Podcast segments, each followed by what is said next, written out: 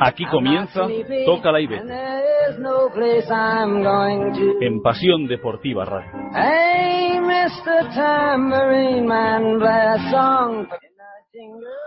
Hola, ¿qué tal? Bienvenidos una semana más aquí a Toca la Ibete en Pasión Deportiva Radio, el programa de, cine y de literatura pues de, de esta casa. Eh, les habla Alejandro Romero como siempre, hacemos una pequeña pausa y continuamos.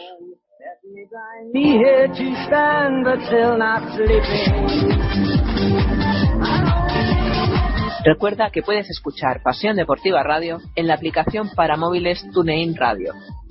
Ya no tienes excusas para no escucharnos desde donde quieras.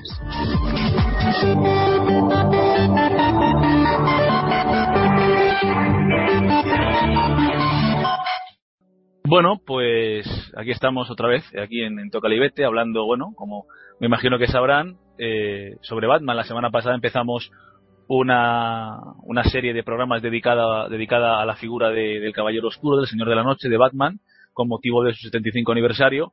En el, en el primer programa de la semana pasada pues hablamos sobre eh, los orígenes del personaje y tal. Y ahora vamos a hablar, vamos a continuar hablando sobre el, personaje creado por Bob Kane y Bill Finger, pero eh, desde el punto de vista, digamos, los tiempos más modernos, a partir de los años 70, lo que se conoce como la madurez, la madurez del Caballero Oscuro. Igual que la semana pasada, pues tenemos aquí a Alberto, que es el que se va a encargar de guiarnos por este viaje. ¿Qué tal, Alberto? Hola, Alex. Pues nada, encantado, como siempre, y dispuesto a afrontar este nuevo programa, ¿no?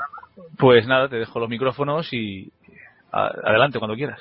Nada, pues, pues bueno, el, el, otro día nos quedamos precisamente con, con la salida de, de Batman de los autores originales, ¿no? Donde Bob Kane abandona la dirección artística, ¿no? Y bueno, con un suculento cheque de, de DC para que siga, bueno, siga ganando dinero con el personaje, pero ya pasa a estar controlado por otros equipos creativos, ¿no? Y también Bill Finger, pues que había sido progresivamente apartado por DC del personaje por, por motivo de sus pretensiones sindicales, ¿no? De este sindicato que había intentado montar con otros compañeros y, y no, no funciona en aquel momento, ¿no?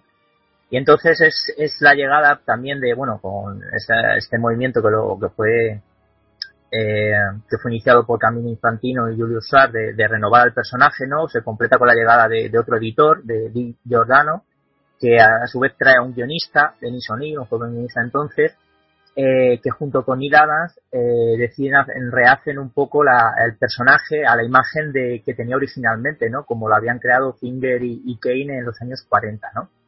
Y esta, esta renovación del personaje ya la habían intentado poco antes con, con, con Green Arrow, Estamos ahora hablando del año 1971.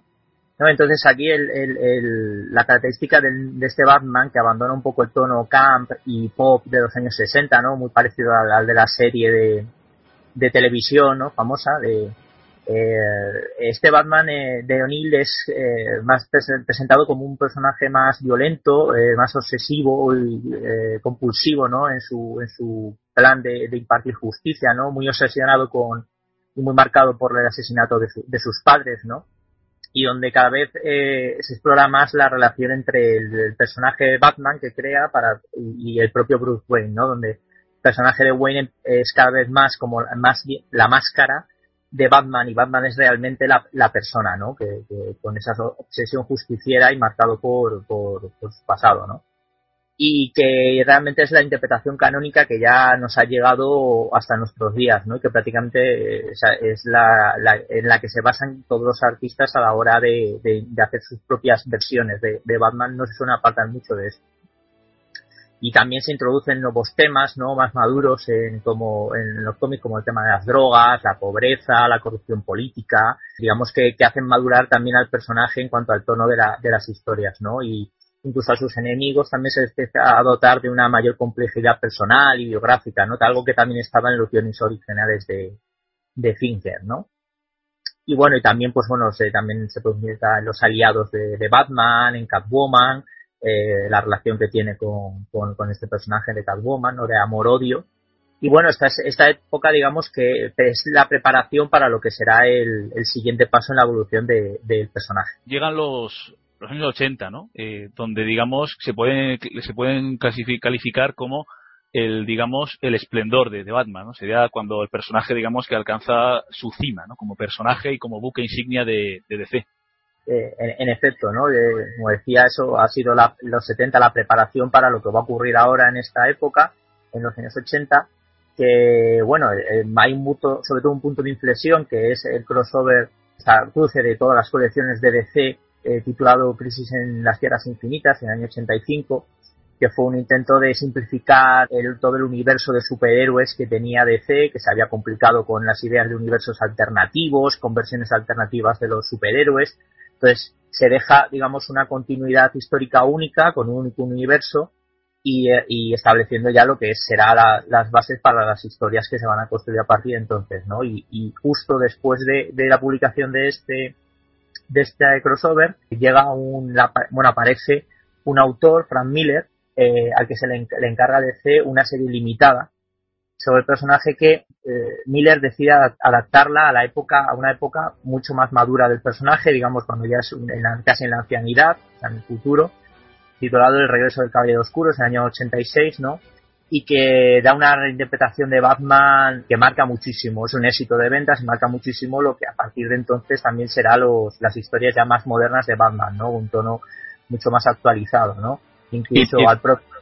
No, sí, no, quería decir que curiosamente eh, parece ser que la próxima película de, Superman en la que va a aparecer Batman, eh, parece ser, según dicen, que va a estar vagamente basada en esta obra, no está en este regreso del Caballero Oscuro de, de Frank Miller, ¿no? La, concepción, diga, la concepción del Batman así un poco, digamos, decadente y crepuscular, ¿no? Sí, eh, digamos, eso es lo que han dicho, que pero vamos, todavía no se sabe mucho del, del argumento, no creo que tenga demasiada relación con la esta historia, pero el personaje, como bien dices, pues, creo que se quiere inspirar en él, ¿no? Un Batman más maduro, ¿no? Eh, y, y, y, luego, después del éxito de, esta limitada, eh, DC decide encargarle una nueva eh, serie limitada en el año 87 se publica, se llama Batman Año 1, que también supone una nueva renovación del personaje, solo que se hace Miller en esta historia es contar los orígenes del personaje, ¿no? O sea, cómo empieza su actividad justiciera Batman, eh, y de hecho eh, deja establecido un concepto que es el llamado Año 1, que a partir de entonces englobará historias eh, que se publiquen, digamos, en esta primera etapa, o sea, que estén inspiradas en la, en la lucha de Batman en esta primera etapa de su, de su lucha de justicia. No, comentar que el, resto del Caballero Oscuro es guion y dibujo de Frank Miller, mientras que al año 1 el dibujo es de David Mazzucchelli, ¿no? Y de hecho, bueno, este concepto de año 1 se explotará sobre todo a partir de una colección que, se, que aparece en el año en el año 89 llamada Batman Leyendas del Caballero Oscuro, que es como una serie paralela a la serie oficial de Batman y que en la que se cuentan con equipos diversos de, de autores, ¿no? Que cuentan historias eh, limitadas en pocos números y autoconclusivas y luego al siguiente, la siguiente historia se cambia de equipo creativo y casi todas estas historias estaban ambientadas precisamente en esta época de año 1, ¿no? Y además aprovecha para, para actualizar algunas de las historias clásicas, por ejemplo ya hablamos el otro día de la de los Batman contra los hombres monstruo, eh, o también la historia del monje loco, ¿no? Estas se vuelven a dibujar con nuevos equipos creativos y, bueno, pues se actualizan un poco a los, a los lectores ¿no? de, esta época. Digamos, en el año 88, dos obras muy importantes, ¿no? Batman, Una muerte en la familia, que digamos que fue la, primera, una de las primeras historietas 2.0, ¿no? porque en ella intervino la, el público, y luego la broma, la broma asesina, ¿no? Que, digamos que configura un poco lo que es la visión del Joker. Cuéntanos de estas dos obras. En lo has dicho tú muy bien, ¿no? Eh, dentro de la continuidad normal de, de, Batman, ¿no? de la colección de Batman, pues se producen estas dos historias. La primera, de, has dicho tú, Batman, una muerte en la familia, que es una saga en la que Batman se enfrenta al Joker, que está trabajando para unos terroristas extranjeros, y además sale de Gotham. Esto también es una cosa que también empieza a darse en el personaje, ¿no? que abandonaba la ciudad de Gotham y empieza a expandirse por el, por el mundo, y que acabó con la muerte del que fue el segundo Robin, Jason Todd, y que, como tú bien has dicho, pues fue la primera vez que interactuó DC con sus propios lectores a los que preguntó eh, y votaron si querían, cuál querían que fuera el resultado final del personaje, ¿no? Entonces, daba la oportunidad de que sobreviviera o que no. Y, ganó al final que, que, muriera, ¿no? Entonces, esta historia pues tuvo una, fue una política de promoción, de marketing, digamos, de, de, DC que tuvo, que tuvo bastante éxito, ¿no? Y luego la segunda historia que mencionas tú es, es La broma asesina, ¿no? Que además está guionizada por Alan Moore que entonces estaba de plen de moda por, por el éxito que había tenido con Watchmen, también con DC que lo había hecho, entonces le encargaron hacer una historia y además le dieron libertad creativa, ¿no? Él propuso que pensó que no, él siempre ha, comentado que pensó que no se lo iban a aceptar, ¿no? Eh, que el Joker disparara contra la hija del detective Gordon, del comisario Gordon, quedando esta inválida, ¿no? Y, hay que recordar que, bueno, que la hija del comisario Gordon es el, es también Batgirl, ¿no? La Batman femenina, por decirlo así.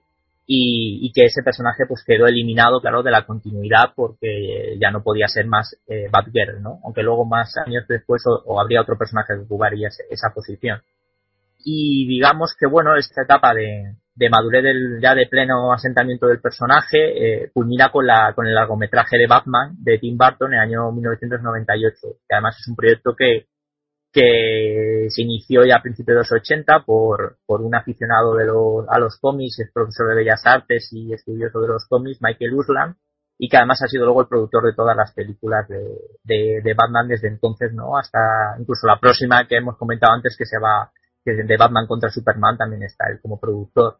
De, esta, de, de estas películas, bueno, hace un, también, les decimos ya a nuestros oyentes, anticipamos, vamos a hacer en, esto, en este especial que vamos a dedicar a, Batman, vamos a dedicarle un programa también a, las películas. O sea que de esta película hablaremos en, más detenidamente. Más detenidamente cuando corresponda, ¿no? En el, este largometraje Batman, tanto también pues eh, las tres de Christopher Nolan, etcétera, etcétera.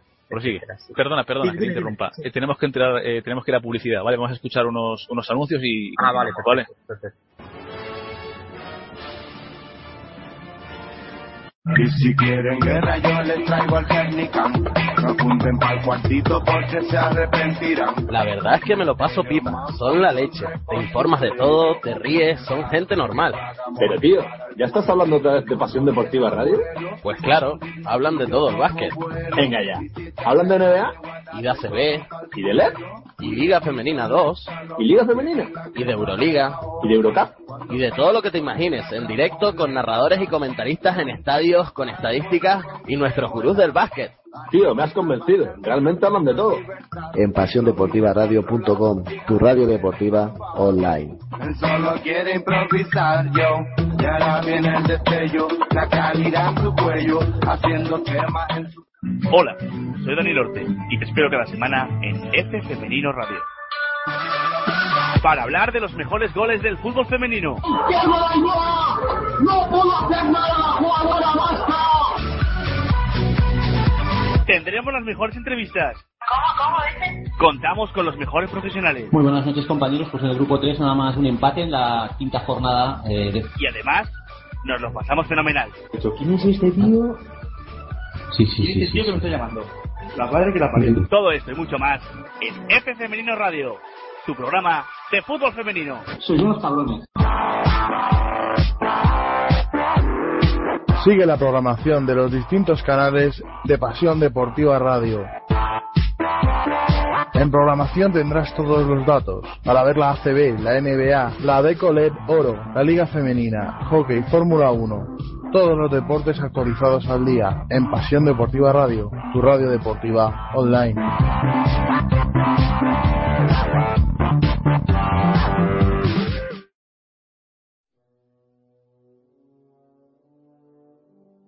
Bueno, pues aquí seguimos en Toca Libete, en Pasión Deportiva Radio, hablando sobre Batman, sobre, digamos, la, época actual del, personaje. Estaba hablando Alberto, nos ha hablado sobre lo que son, pues eso, la época de el nuevo, el nuevo giro que da el personaje entre los años 70, el, el gran salto adelante de los 80 y ahora se nos va a poner a hablar sobre, digamos, la época de asentamiento de, Batman, ¿no? cuando el personaje pues, se convierte realmente en el buque insignia de, de. Bueno, junto, con su, junto con Superman también, porque bueno, también está, pues, Superman tuvo las historias de la muerte de Superman y demás, también sufrió un, relanzamiento, ¿no? El personaje, ¿no? Pero claro que, Batman sí que podemos decir que está a la, a la altura ya de Superman otra vez eh, como eran los inicios de precisamente de, DC, ¿no? Cuando, cuando la época de Botkin y Bitfinger, que, bueno, que estuvieron a la par, ¿no? De importancia. Y sí, es la época ya de asentamiento de ese personaje, de expansión de su universo, porque, porque bueno, se abre una nueva serie, por ejemplo, Batman, La sombra del murciélago, guionizada por Alan Grant, casi todos los números, bueno, guionizados por él, y en la que se exploraba un aspecto más psicológico de, Batman y de los personajes de, de, su universo, ¿no? De sus villanos, de sus aliados, que bueno, que tuvo un gran prestigio pues por la profundidad de, sus guiones, ¿no? Y que duró durante todos los años 90, ¿no? Desde el año 92 hasta el 2000 prácticamente. También en la serie regular pues tuvo acontecimiento de la saga en Nightfall, ¿no? La caída del murciélago, como se conoce aquí, y en la que Batman sufre una derrota humillante ante el villano Bane, donde queda dañado a su espalda y entonces tiene que abandonar el, papel de Batman que deja en manos de un aprendiz eh, suyo una, y antiguo villano, conocido como Azrael. Este personaje cuando era un villano era un asesino programado eh, inconscientemente pues para matar. Entonces, eh, a pesar de que parece que está curado de esa programación, pues cuanto más se sumerge en el personaje de Batman, eh, se va otra vez volviendo hacia esa, esa personalidad, ¿no? Y se convierte en violento, incluso hiere a los enemigos e incluso llega a matar, ¿no? Cosa que Batman tiene totalmente prohibido y al final produciéndose la necesidad de tener que, que, Bruce Wayne volver otra vez a detener a, a, este personaje para que no siga en esta, en esta vorágine ¿no? de, de violencia ¿no? y volver a retomar el, el manto del, del, murciélago. ¿no? Aunque durante un tiempo ocupará su, dejará su puesto a, Dick Grayson, que era el primer Robin, que vuelve para ocupar el puesto mientras Batman se termina de recuperar de, de sus daños físicos y de sus problemas también psicológicos. Y, también se produce otro hecho que es el alejamiento temporal de Alfred, ¿no? de su mayordomo, que, que, debido a todo esto que ocurre en esta saga, pues durante un tiempo abandona a, a, Bruce Wayne, ¿no? Y le hace replantearse muchos, muchas cosas de su, de su propia biografía, ¿no? También de esta, también de esta época te decía, también de esta época es la serie animada de Batman, ¿no? Sí, por supuesto. De Bruce Timm, de, muchísima, de muchísima calidad, ¿no? Yo se la recomiendo a todos los, a todos los oyentes, ¿no? Sí, para mí sigue siendo, es la mejor serie de animación que yo nunca he visto, ¿eh? Ya eso lo digo, por, tanto por el, porque dentro es una serie que para gente, que puede ver gente joven, era bastante desarrollada en sus guiones y, muy interesante, ¿no? Y, la verdad que además se produce con esta serie una cosa curiosa que ya comentamos cuando cuando se adaptó en los años 40 Batman a un serial, cómo influyó ese serial en, los cómics originales, pues con la serie animada también pasó un poco lo mismo, ¿no? Porque algunos aspectos de la estética de la serie se llevaron al cómic, incluso algunos personajes, por ejemplo, que se crearon para la serie de, animación, como Harley Quinn, que era una, una secuaz del Joker, una mujer también que se viste como de payasa, y que está enamorada del Joker, ¿no? Pues este personaje no existía hasta entonces, y a partir de ahí se se llevó a, también a los cómics, ¿no? O por ejemplo se, se revisionaron las biografías, las historias de los orígenes, vamos, de algunos super de algunos villanos, como por ejemplo Mr. Frío, ¿no? Que al que se dotaba en la serie animada de un, de un pasado más trágico, ¿no? Que justifica el por qué se ha convertido en el villano que es eh, y que eso se acabó trasladando esa historia también al, al cómic, ¿no? Digo, sí, sí, lo que, lo que nos interesa, lo que vas a decir ahora, con dos obras, ¿no? Cataclismo y Tierra de Nadie, que además esta última Tierra de Nadie, curiosamente, a ver, mm, mm, tiene aspectos, la última película de Christopher Nolan, la de la, leyenda renace, de la, tercera parte de la trilogía, pues algunos aspectos de esta película han sido sacados de, Tierra de Nadie, ¿no? No, es una, no, no todos, pero sí algunos.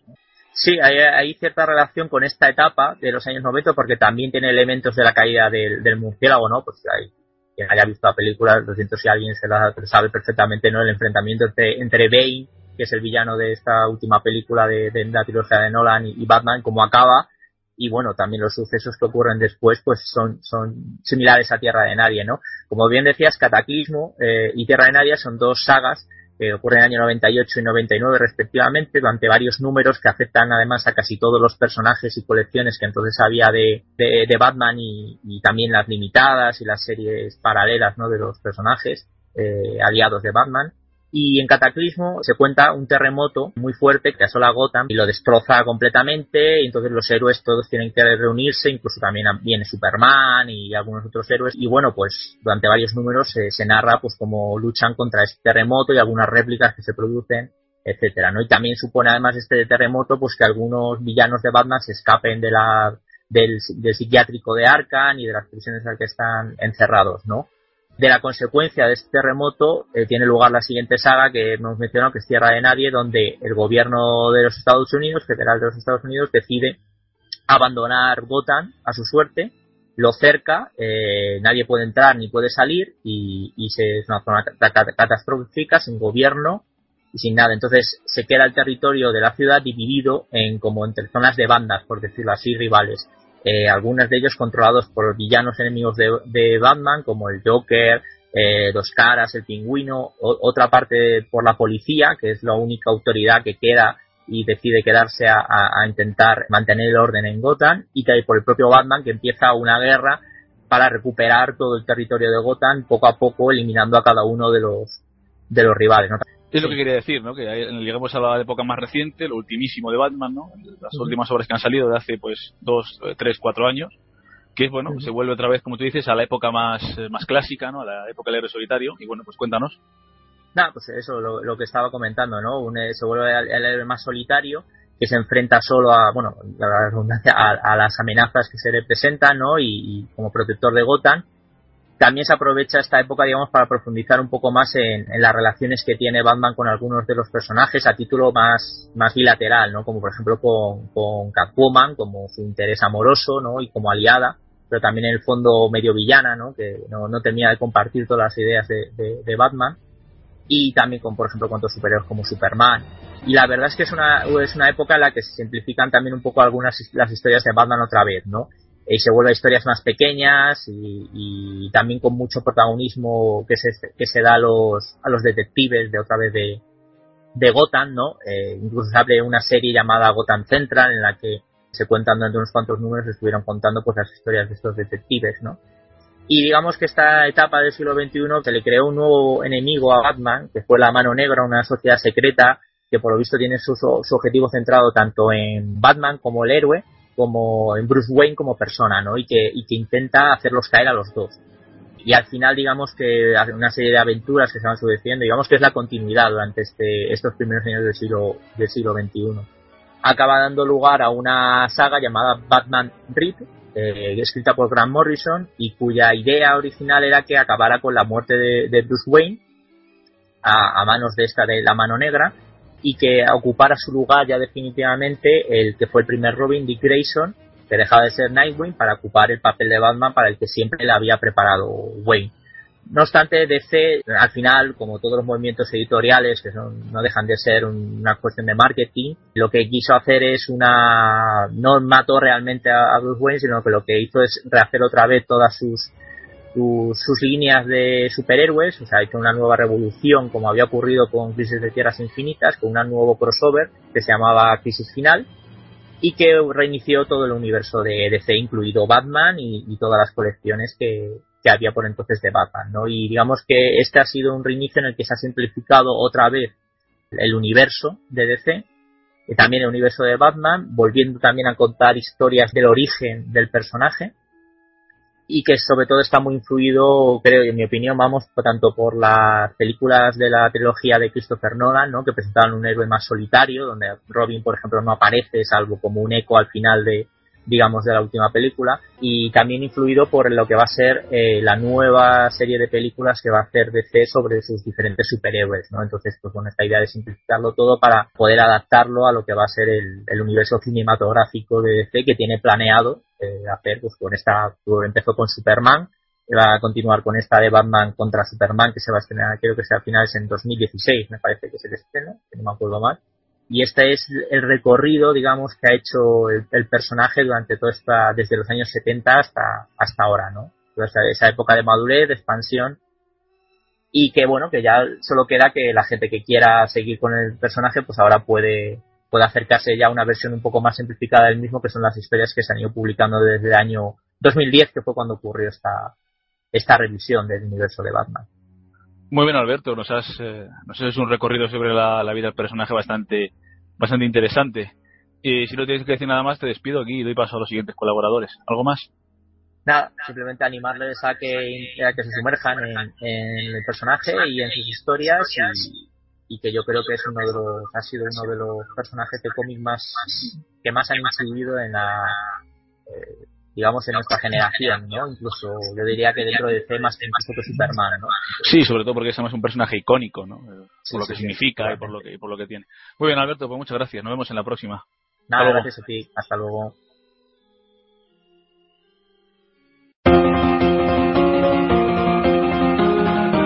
Toca la Ibete presenta La choza del noveno arte.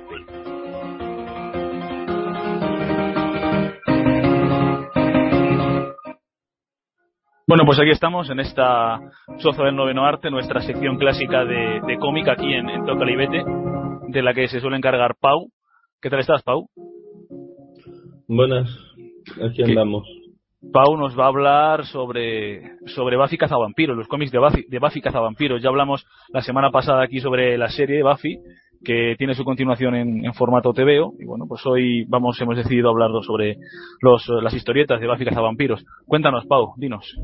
Bueno, eh, como ya hablamos cuando hablé de, los cómics de Doctor Who, es una práctica bastante popular continuar una serie de televisión con libros y con cómics.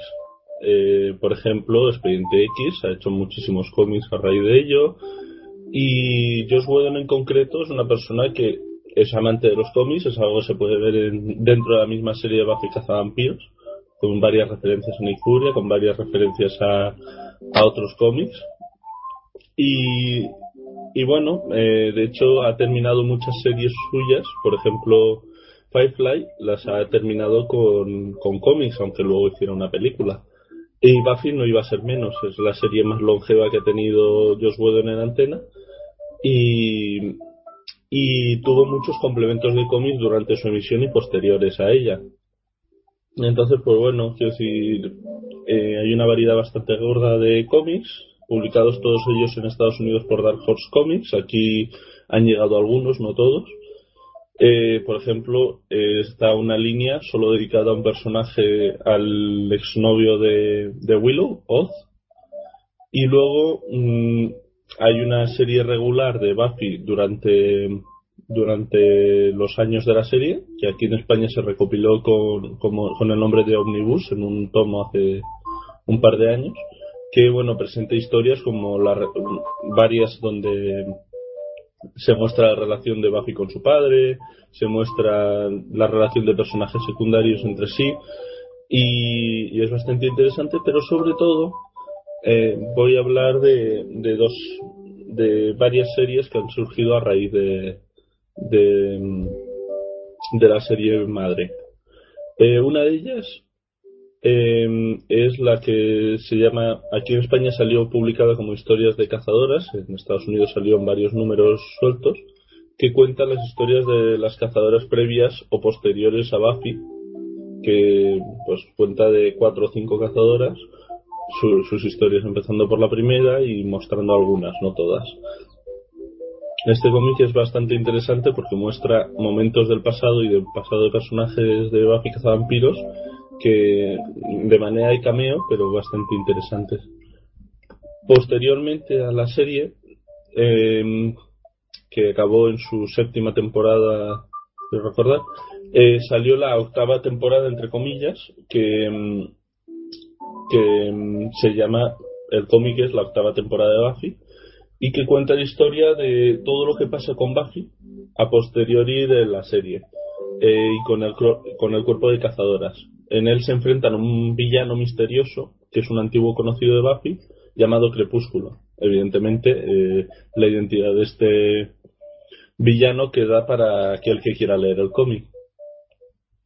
También sacaron a raíz de la finalización de la serie de Ángel una serie una serie también eh, la siguiente temporada de la serie la sacaron en cómic y cuenta la historia de, de qué pasa con los ángeles al finalizar la serie a lo largo de un año entero cuenta la historia de Ángel y los demás atrapados en un Los Ángeles demoníaco tras el, la conclusión de la serie. Eh, después de la octava y de, de, la octava temporada de Buffy y de la siguiente de, de um, Ángel, eh, se ha hecho ahora, ha empezado a publicarse en España y lleva ya un tiempo en Estados Unidos. Se ha empezado a publicar la temporada 9, eh, donde después de los eventos del enfrentamiento contra Crepúsculo y demás, Buffy vuelve a una vida normal y pues decide empezar de nuevo con la caza a raíz de un par de sucesos que le suceden. Vuelven a aparecer personajes de la serie y vuelve a estar acompañada, aparte de que aparecen nuevos personajes. Y, Te quería. No, continúa, Sí. continúa. Continúa, luego Bueno, te pregunto. Y simplemente añadir que también, a raíz de esos eventos de, de la octava temporada de Buffy, también surge una serie llamada, eh, bueno, llamada, eh, cuyos protagonistas son Ángel y Faith, en los cuales, pues, eh, su intención es mm, eh, ayudar a revivir a un personaje muy carismático de esta serie. Eh, y eh, se conocen a otros personajes secundarios, como por ejemplo la familia de Giles, del bibliotecario que siempre acompañaba a Buffy, o, se ve qué pasó con, con varias vampiresas relacionadas con Ángel, como son Drusilla, o incluso eh, bueno, otros personajes vampíricos de, de la serie. Sí, te quería preguntar, ¿la, ¿la serie está en continuación? ¿La serie de cómics? ¿O ha Sí, terminado sí, ya? sí, o- Es, una, es una continuación directa y sí siguen editándose. A- a Por eso lo me menos, refería. Ahora mismo la novena temporada está en publicación aquí en España. Y en, en Estados Unidos, o sea, que van a la par, se publican igualmente o van, van- van más adelantados en Estados Unidos. Van un poco más adelantados, como siempre. Actualmente se están editando tanto aquí como en Estados Unidos, porque además la diferencia no es mucha últimamente. Con la temporada 8 hubo más diferencia y con lo contemporáneo a la serie tardaron muchísimo. Pero en esto van más o menos unos meses, un- unos meses por detrás. Entonces, pues bueno, ahora mismo están editando la temporada 9 y la de Ángel y Buffy, pero pero bueno hay muchas historias que han desarrollado han desarrollado por ejemplo dentro de la temporada 8 y aún siguiendo en la temporada 9 em, están desarrollando una trama con una cazadora del futuro en un mundo cyberpunk em, insinúan cosas sobre el futuro de Willow que están aún por ver Eh, han vuelto a aparecer personajes pues eso eh, como mm, Harmony que ahora mismo es una una reina vampírica. Eh, o, o, por ejemplo, Connor, el hijo de Ángel, vuelve a aparecer con una vida más estructurada. Pero bueno, es un complemento muy bueno a la serie porque personajes muy queridos pues vuelven a aparecer y vuelven a aparecer en otras condiciones. Por ejemplo, mm, yo a mí me encanta en el primer número de, la continuación en cómic, lo primero que ves es a Shander con su con un solo ojo haciendo una broma sobre que es Nick Furia. Entonces, tiene muchos, muchos guiños al cómic, muchos guiños a la serie, muchos guiños a películas, como por ejemplo a James Bond, el personaje de Andrew, que es un personaje que aparece sobre todo al final de la serie, pues tiene bastante presencia aquí y hace muchas coñas frikis. Y de hecho, eh, hay muchas referencias al mismo trabajo de, de Josh Whedon. De hecho, en la habitación de, de Andrew se ve la nave, la nave de Firefly, la, la Serenity, colgada y una camiseta de los Vengadores. Entonces, no es algo, no es algo que se deje al azar. Es Y un otra cosa- muy bien historiado y montado para ello. Otra cosa, ¿para qué tipo de, de lectores sería este cómic? ¿Para todos los públicos, aficionados más a Buffy, eh, aficionados a la ciencia ficción? Hombre, yo considero que cualquiera puede leer este cómic, pero está claramente enfocado a, le- a lectores que ya hayan visto la serie. Quiero decir, es una continuación muy directa y es algo que para alguien que, que no haya entrado en el universo de Buffy, en el Buffyverso como lo llaman algunos, puede ser muy complicado. Sobre todo eh, la temporada 8 y la 9. La- por ejemplo, historias de cazadores se puede leer independiente, además te pone las premisas al inicio y no hay ningún problema.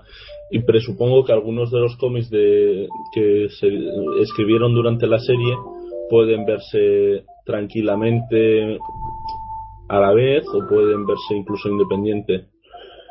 Pero pero referente a, a las temporadas posteriores sí tienes que leerte los cómics, o sea, tienes que verte la tienes que verte la serie y luego leerte los cómics en orden, o sea, la temporada 8 y 9 no puedes leerte la 9 sin la- leerte la 8.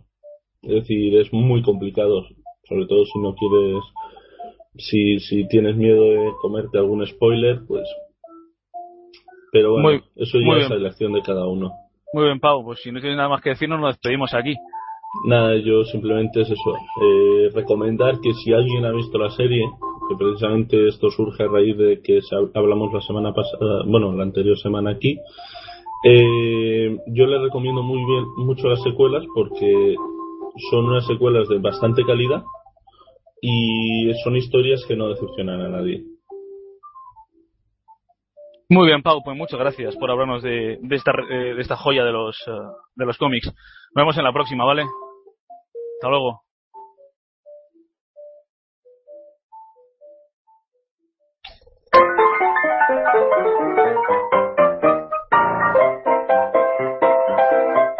Toca la Ibete presenta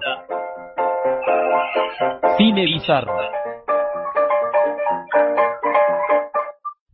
Bueno, pues aquí tenemos nuestra sección de cine bizarro, de películas raras, extrañas, exóticas, que bueno, pues veríamos solo en circunstancias extremas, de la que se encarga Dani. ¿Qué tal estás, Dani? Hola, muy bien, Alex. Eh, Dani, bueno, pues nos trae este año esta, esta ocasión una película un tanto rara, ¿no? De eh, Boa versus Pitón, ¿no? Sí. Cuéntanos. Efectivamente. Bueno, tú has, tú has dicho al inicio que las veríamos en circunstancias extrañas. Yo es que además esta me la compré, ¿sabes? O sea, para que veáis eh, la cantidad de, de, de cosas que me pasan por la cabeza, ¿no? Al ver. La verdad es que el cartel es bastante de- demasiado sugerente como para, para comprarla. Pero bueno, eh, simplemente decir para que la gente, los espectadores se den cuenta de, de, de la magnitud de esa película, que mm, es la tercera parte de, de una película. Es decir, hay dos partes, la anterior es de, se llama Pitón del año 2000 y luego está Comando Pitón del 2002. Y esta es la tercera película, que es Boa contra Pitón del 2004, dirigida por David Flores. Y para que veáis simplemente la cantidad, o sea, la, magnitud de, basura que puede haber en, esa película. Bueno, el argumento es sencillo. Eh, hay un, un magnate, de un multimillonario, que el típico guaperas con la novia despampanante, que se encarga de organizar cacerías para, para sus fans, para, no, perdón, para, para sus, para sus clientes. Entonces, pues manda a, a unos secuaces a Sudamérica a capturar una, una pitón gigante, pero esta se escapa y se mete en unos conductos de, de agua. Entonces el FBI necesita acabar con ella. Y no se les ocurre otra cosa que hablar con una doctora eh, encargada del oceanográfico que tiene un sistema que permite eh, meter unos chips en el cerebro de los animales y ver cómo, cómo, cómo funciona. Y también contrata los servicios de un espetólogo eh, muy, muy, muy famoso que tiene una boa escarlata gigante. Entonces decide meterle esos microchips en, la, en el cerebro de la boa y soltarla para que la boa y la pitón se maten entre ellos. Como podéis ver, es un argumento bastante, bastante sugerente. Em, la película, bueno, es la típica película de, de bichos, ¿vale? En la que se pegan y están todos los, los tópicos. eh. Salen actrices macizorras, actores mazaos, personajes cómicos, frases disparatadas, etcétera. Pero esta película incluso va un poco más allá y es que mientras que en las otras películas salen mujeres en bikini, aquí directamente salen tetas, ¿sabes? Hay una escena de un desnudo integral de la, la, la compañera de la novia del malo, que, que vamos, ¿no? para, que veáis, digamos, el, el nivel de, de esta película. Pero una de las de las características también que tiene esa película es que eh, cumple todos y cada uno de los tópicos de, del cine bizarro. Entre ellos, quizá lo mejor de todo sean los personajes secundarios. Posiblemente sea lo más, lo más divertido de, de todo, ¿no? Uno de ellos es el periodista de Al Qaeda, no, perdón, es el, un periodista, como digo, de Al Qaeda porque está obsesionado con que es una tercera terrorista de Al Qaeda, pero no, es un periodista normal, el típico periodista eh, que se lo cree, que cree que da la exclusiva y dice que todo es de Al Qaeda, todo es de Al Qaeda. Y, y es realmente, realmente disparatado. Pero lo que realmente eh, da, o sea, uno de los momentos más espectaculares de, de, de, de la película es el momento en el que se reúnen todos los cazadores, ¿no? los cazadores de, de que contrata el, el malo de la película, ¿no? Y es que todos son estereotipos pero brutales, ¿no? Tienes uno que es el, el típico cazador tejano que va con, el, coche- con sus dos terrenos y la bandera de Estados Unidos y su sombrero y sus botas. Luego está el típico chulo de piscina que contesta todo y dice todas las frases y se lía con, con la novia de- del otro. Luego está el, el padre y el hijo que son los típicos paletos tontos y luego está el típico callao que utiliza flechas, ¿no? Son estereotipos vamos, eh, de, de, de manual. Y, y los, los momentos en los que aparecen eh, son los mejores, pero hay un momento, justo en el de la presentación, que es absolutamente brutal. Te, te digo que tenemos un, un corte, ¿no? Que es el del periodista este que está obsesionado Sí. con Al Qaeda. Que parece lo Sí, sí. escuchamos, ¿vale?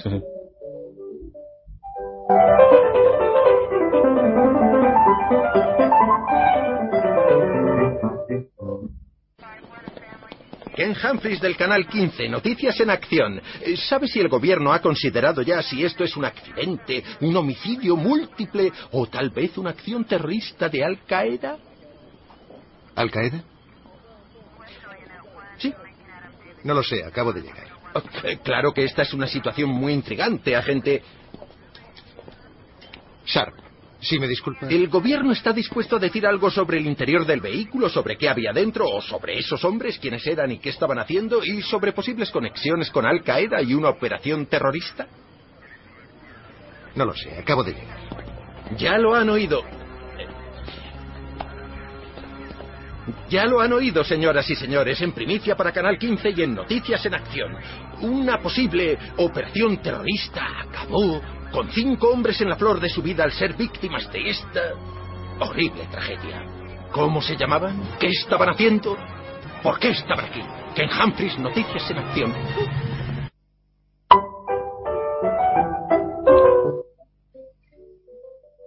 Dani, Sí, dime. háblanos un poco más de, de Boa contra Pitón. ¿Hay alguna vieja gloria del cine en esta película o no? Bueno, vieja gloria del cine no, pero uno de los actores que aparece, el que hace de hijo Paleto, es el actor secundario de que sale en Miami Magma, película de la que hablamos aquí. Uno de los de- el que hace de becario de, de la protagonista sale, es decir, no salen actores famosos, conocidos tal, pero sí que salen eh, antiguos actores clásicos de- del mundo de- del cine bizarro. Otra cosa que se puede comentar pues son los efectos visuales. La verdad es que están muy mal hechos. O sea, son los clásicos, eh, efectos visuales clásicos de este tipo de películas. Y, y se puede ver, vamos, el, ejemplo de la cutrez del estilo visual de la película se puede ver en el cartel, que es absolutamente demencial. Parece hecho con, con Photoshop o con Corel Draw, vamos. Tenemos otro corte, si te parece, lo escuchamos. ¿Quieres comentarle Sí. algo antes? Eh, no, no, vamos a escucharlo.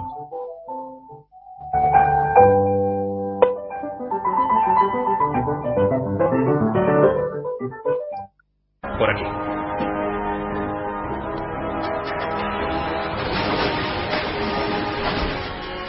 ¿Todo esto por una serpiente? No te alejes mucho de mí.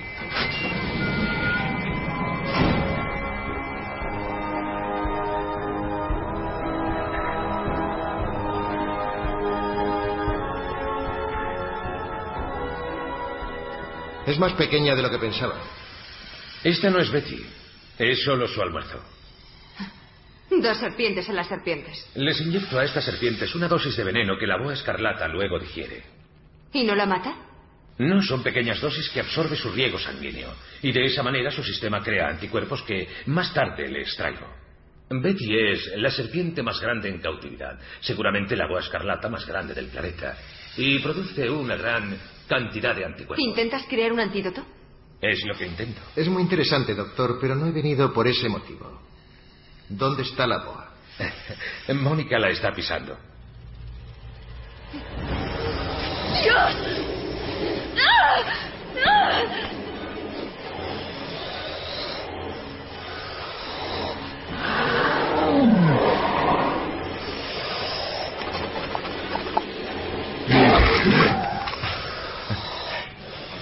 Interesante.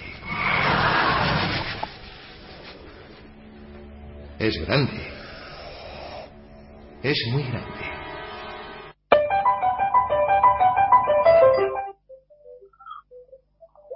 Bueno, pues aquí seguimos en Tocalibete, hablando en la sección de cine bizarro, hablando sobre Boa contra Pitón.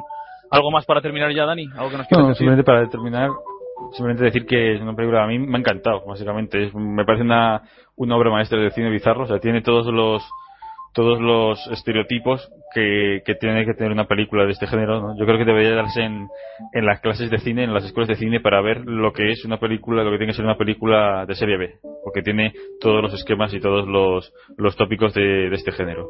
Y se la recomiendo a la gente que esté tremendamente aburrida para echarse unas risas, porque realmente es asombrosa.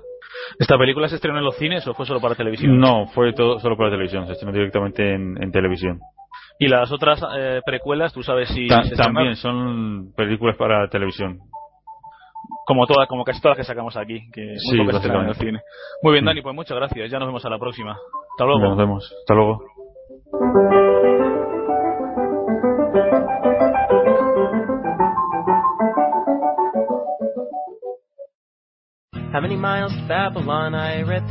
Bueno, pues hasta aquí nuestro programa de hoy. Yo espero que les haya gustado, que se hayan entretenido, que hayan aprendido. Y les remito, como siempre, a nuestro, a nuestro blog, tocalibtpdr.blogspot.com. Allí pues tienen todo tipo de contenido relativo a, a nuestro programa. Artículos de opinión, vídeos, de reseñas de películas, etcétera, etcétera, etcétera. Como siempre, en mi nombre y en el de todos los que trabajamos en Tocalibete y en Pasión Deportiva Radio, muchas gracias y hasta la próxima.